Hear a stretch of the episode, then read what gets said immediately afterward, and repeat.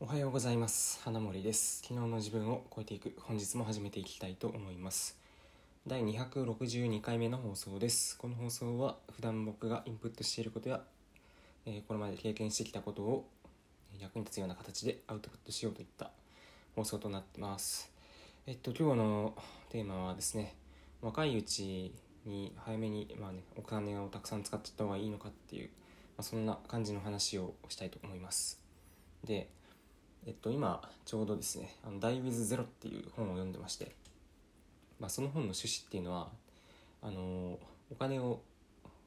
使わないでその貯めちゃって死ぬよりかはもう持ってる分は全部使ってそのなんていうのかな、まあ、幸せに幸せな感じな暮らしをして最後死にましょうっていう、まあ、そんな感じの本なんですけど、まあ、その中で、ね、やっぱりそのお金を使うっていうことでまあ若いうちはそのお金をたくさん貯めるっていう方向よりかはお金を使っていきましょうといった、まあ、そんな感じのことが書いてあったんですけど、まあ、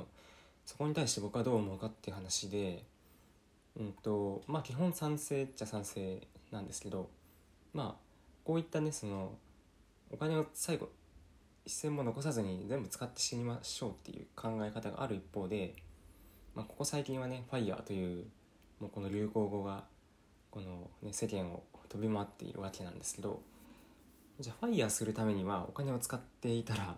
そのファイヤーできるかって言ったらそれはできないですよね。20代のうちに例えばねその年収が、まあ、就職したてで300から400万ぐらいでそれをねじゃんじゃん使っててファイヤーできるかっつったらファイヤーできないですよね。なのでまあ、僕としてはファイヤーもしたい。し、えー、だからといって、えっと、自分のお金をために貯めまくって結局使わずに死ぬっていうのも避けたい。結局はバランスですよね、まあ、なので、まあ、僕の意見としては、まあ、若いうちは、まあ、若いうちというかやはりその何て言うかお金を使うっていう場面において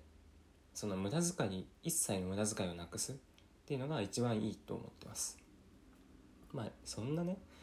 稼いだお金をあのもう全部使い倒すような使い方ってなかなかできないと思うんですよ。まあ旅行に行きまくるとかそういうあの体験に変換するっていうのはあるかもしれないですけど、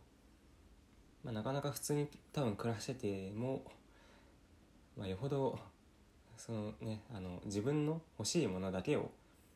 欲しいもの欲しい体験だけを買おうと思った場合にお金を全部使い倒すっていうのは無理だと思うのでまあいずれにせよえー、っとまあ若いうちは、えっと、自分の本当に欲しいもの欲しい体験を買うだけにして、まあ、それ以外は貯蓄に回すと。貯蓄に回して資産を運用する。もしくは、えー、何か自分で商品を作ってみるとかそういう体験もしてみる。っていうんですかね。うん。まあなのでなんだろう。えっ、ー、とこの本題のテーマ若いうちに早めにお金使っちゃった方が早めにお金を使うというか若いうちから若いうちはお金を使った方がいいのかっていうところのアンサーとしては、えー、多分繰り返しになるんですけど、えー、自分の欲しいもの欲しい体験だけに使うようにしてそれ以外はえー、貯蓄もしくは資産運用に回すというのがアンサーですね。うん。まあ、なかなか今のご時世コロナなのでねその旅行にも行けないし、まあ、欲しいものって言っても、まあ、僕はそんなに欲しいもの物欲がない人間なので、まあ、お金が貯まっていく一方ですね、うん。まあ、資産をねあのどうにかこうにか買い進めたいところではありますけど。うん。